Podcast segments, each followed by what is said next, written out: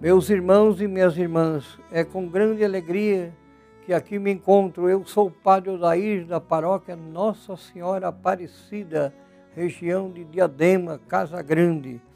E venho participar desse programa, o Verbo da Palavra de Deus da Diocese de Santo André. Programas este também transmitido pela TV Mais por tantos outros meios de comunicação, rádios, mídias sociais de Santo André. E hoje, nesse dia 3 de 3, 3 de março, o Evangelho é de Mateus 5, de 20 a 26. O Senhor esteja convosco, Ele está no meio de nós. Naquele tempo, disse Jesus aos seus discípulos: se vossa justiça não for maior que a justiça dos fariseus, vós não entrareis no reino dos céus. Vós ouviste o que foi dito aos antigos: não matarás. Quem matar será condenado no tribunal. Eu, porém, vos digo: todo aquele que encolariza com o seu irmão será réu no juízo, e quem disser ao seu irmão, patife, será condenado no tribunal. Quem chamar o teu irmão de tolo, será condenado ao fogo eterno.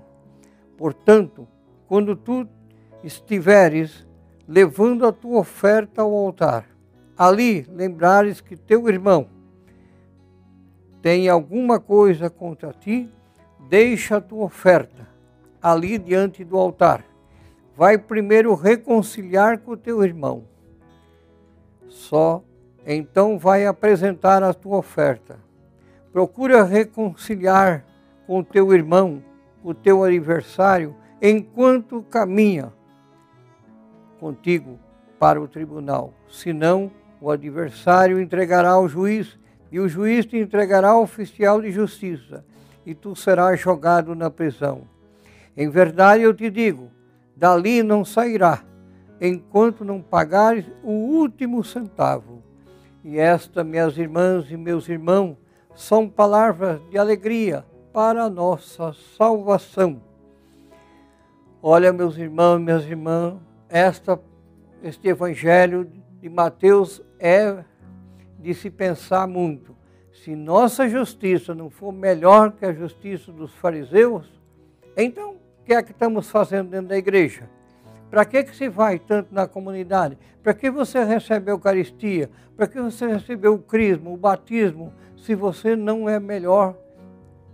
O seu exemplo é igual dos outros, que nunca veio na igreja, que nunca foi batizado, que nunca fez nada. Ora, se nós se igualar a eles, então o que é que nós estamos fazendo diferente?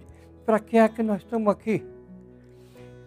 Mateus foi muito duro Precisamos nos colocar sempre no lugar do outro e participar, ouvir-se a palavra, o motivo que somos.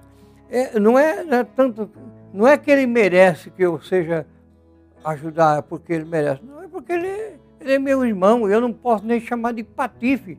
Ele é imagem e semelhança de Deus. Se eu chamo ele de patife, eu estou chamando Deus de patife, de tolo, porque Deus é um tolo. Ele é imagem e semelhança de Deus, por pior que seja a pessoa, ele é imagem e semelhança do Pai. E se nós somos imagem e semelhança do Pai, por que é que eu vou passar em cima do meu irmão desse jeito? É, juntar as mãozinhas e rezar é muito fácil. Agora, estender a mão ao outro não é tão simples assim, não. Às vezes a gente quer fazer isso para quem a gente ama, com quem, quem a gente gosta, com quem a gente convive. Mas não é isso que Jesus pede se a minha justiça, o sol, nasce para todos. Deus não manda a chuva só para quem é bom. Só não chove na horta de quem é bom. Chove na de todos, bons e ruins. O sol nasce para todos, bom ou ruim. Não é só eu posso falar, ó, oh, agora sim, Deus está me ouvindo, está chovendo só para mim. As graças de Deus estão tá vindo só no meu quintal. Não, não é bem assim não. Deus se faz chover entre os bons e os ruins, assim também a bênção dele. Então não ame o teu irmão, faça as paz com ele, não morra em pecado contra o teu irmão, porque o Cristo diz: quem faz isso a um dos meus irmãos é a mim que está fazendo. Que a graça de Deus derrama sobre os seus familiares, sobre todos aqueles que estão conectados conosco. A sua bênção em nome do Pai, do Filho e do Espírito Santo. Amém.